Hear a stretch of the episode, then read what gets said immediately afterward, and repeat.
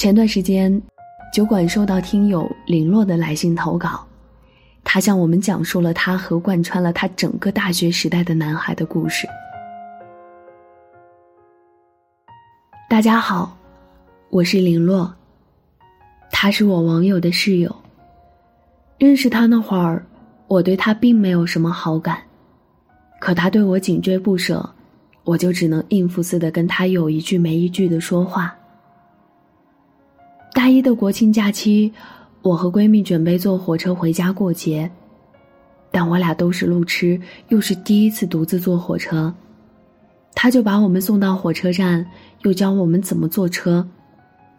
那天气温挺高，他帮着我们提行李，还跑前跑后的取票，脑门上出现了很多汗珠，他都没顾得上擦。这是第一次，我对他有了一点改观。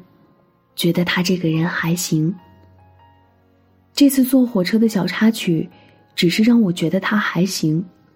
后来发生的一件事，让我彻底扭转了对他的看法，并且主动靠近他，和他成为了男女朋友。那是十一之后，班级里有个男生跟一个女生之间发生了冲突。我是个个性率直又有点莽撞的姑娘。看不过眼这种事情发生，就直接帮那个女生怼了男生几句。谁知道那个男生反而骂得更加难听。说到最后，隐隐都有动手的架势。一大群人围观着我和那个男生吵架，没有一个人替我出头。也不知道是谁把我和别人吵架的事情告诉了他。他从课堂上跑出来。挺身而出，保护了我。就这样，我被他的英雄救美感动到了，因为除了爷爷和爸爸之外，从来没有一个男生会这样明目张胆的保护我。这次的事件之后，我和他正式相恋了。我和他在一起没多久后，就时不时都会吵架。但谁都没有先提分手。那会儿，我身边的朋友看着我和他家常便饭一般的吵架，都会劝我不要和他在一起了，说我和他不合适。但那时的我，因为英雄救美事件的发生，已经被他彻底感动，并且满眼都是他。偶尔理智回笼的时候，我也知道他的确有很多不足之处，并不是一定。就是我的良人，但我付出去的感情已经收不回来了，或者说，是我想和自己赌一次，看看能不能赢。我力排众议，用了我最大的努力，想要和他在一起。大二暑假，他终于圆了他的当兵梦，于是大三、大四两年，他在南方的城市当兵，我在北方的学校。我还记得他第一次告诉我有半天的休假时，我独自坐了三十二个小时的火车。连坐火车都会晕车的我，咬着牙，强忍着头晕目眩的难受，在火车上吐得翻江倒海，只为了见他半天。那次回去买不到坐票，我只能买了站票回学校。这样让人难以忍受的旅途。我在一年多的时间里，已经经历了好几次。可我从来没有抱怨过，因为这仅有的半年时间里，这半天的见面时间，也足以让我一解相思之苦。后来，我学会了独自一个人坐飞机，除了必须的日常开销，我把所有的生活费，都去买了昂贵的机票，只为了去看他。课余时间。我一直都在做兼职，天天过着忙忙碌碌的生活，靠着吃泡面、馒头、咸菜过了两年。他们都劝我分手，可我依旧固执的坚持了下来。那两年，我听到最多的话就是：“你太傻，他一点都不值得。”其实我觉得不一定值得，但我都付出这么多了，万一值得呢？我就像是一只扑向烈火的飞蛾，一头撞进我自己编织的我和他的故事里。哪怕会被烈火焚身，也在所不惜。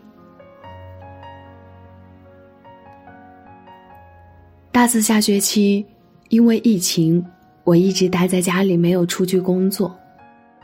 下半年解封后，他却很突然的退伍回来了。得知他退伍回来的消息时，我有些惊讶，明明还有半年才能回来，怎么突然就回来了？可这个惊讶的念头，也只是一闪而过。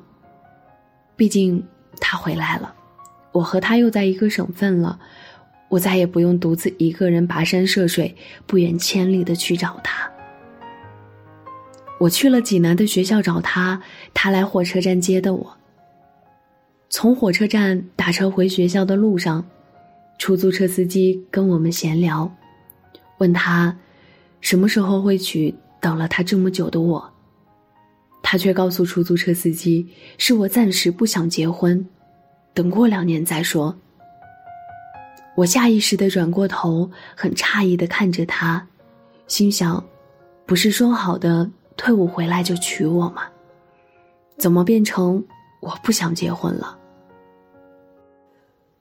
我大四毕业那年暑假，他让我陪他回一趟老家，见过了他的父母、奶奶和外婆，几乎每一个人都问他什么时候结婚，他每次的回答都是“我暂时不想结”。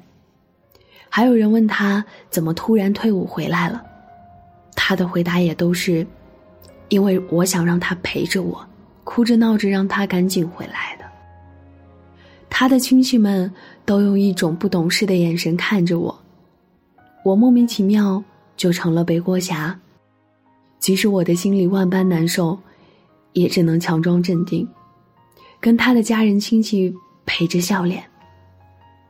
假期结束后，我找到工作回合肥上班，他在济南的学校带新生军训。我和他的生活好像又回到了他去当兵那会儿。虽然距离不像那时候那么远了，但也不能经常见面了。我们还是像以前一样，每隔三五天就会大吵一回。有一回吵架时，他跟我说差点和一个女教官酒后乱性。听完，我的心彻底凉透了。我根本不相信有差一点这回事，他们肯定是发生了。在我和他恋爱期间，跟别人发生了关系。我用他劈腿这件事给自己找了一个冠冕堂皇的分手理由，结束了我们四年多的恋情。我们的故事，从开始的他追我，到后来的我爱他，这一场漫不经心的相遇，一段始料未及的缘分，一场猝不及防的喜欢，到最后。只能干干净净的散场。我没有挽留，他也未曾回头。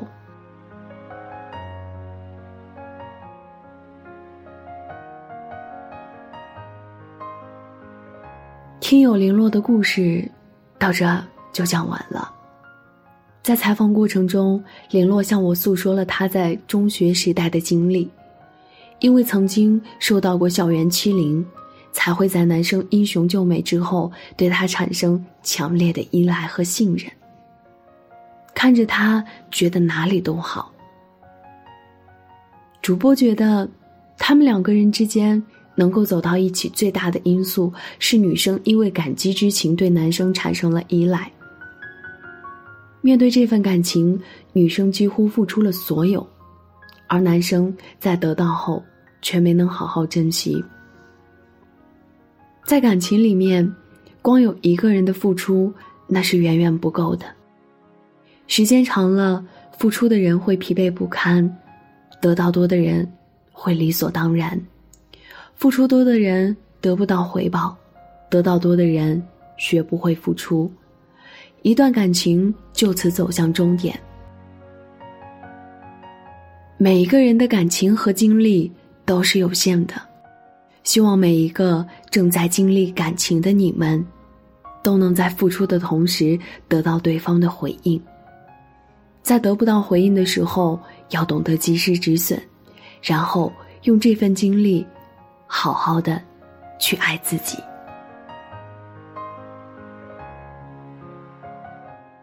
孤单的夜里，有我陪着你。我是守夜人念慈，微信公众号搜索“念安酒馆”，想念的念，安然的安，就可以找到我。我在甘肃武威，对你说晚安，亲爱的你，好吗？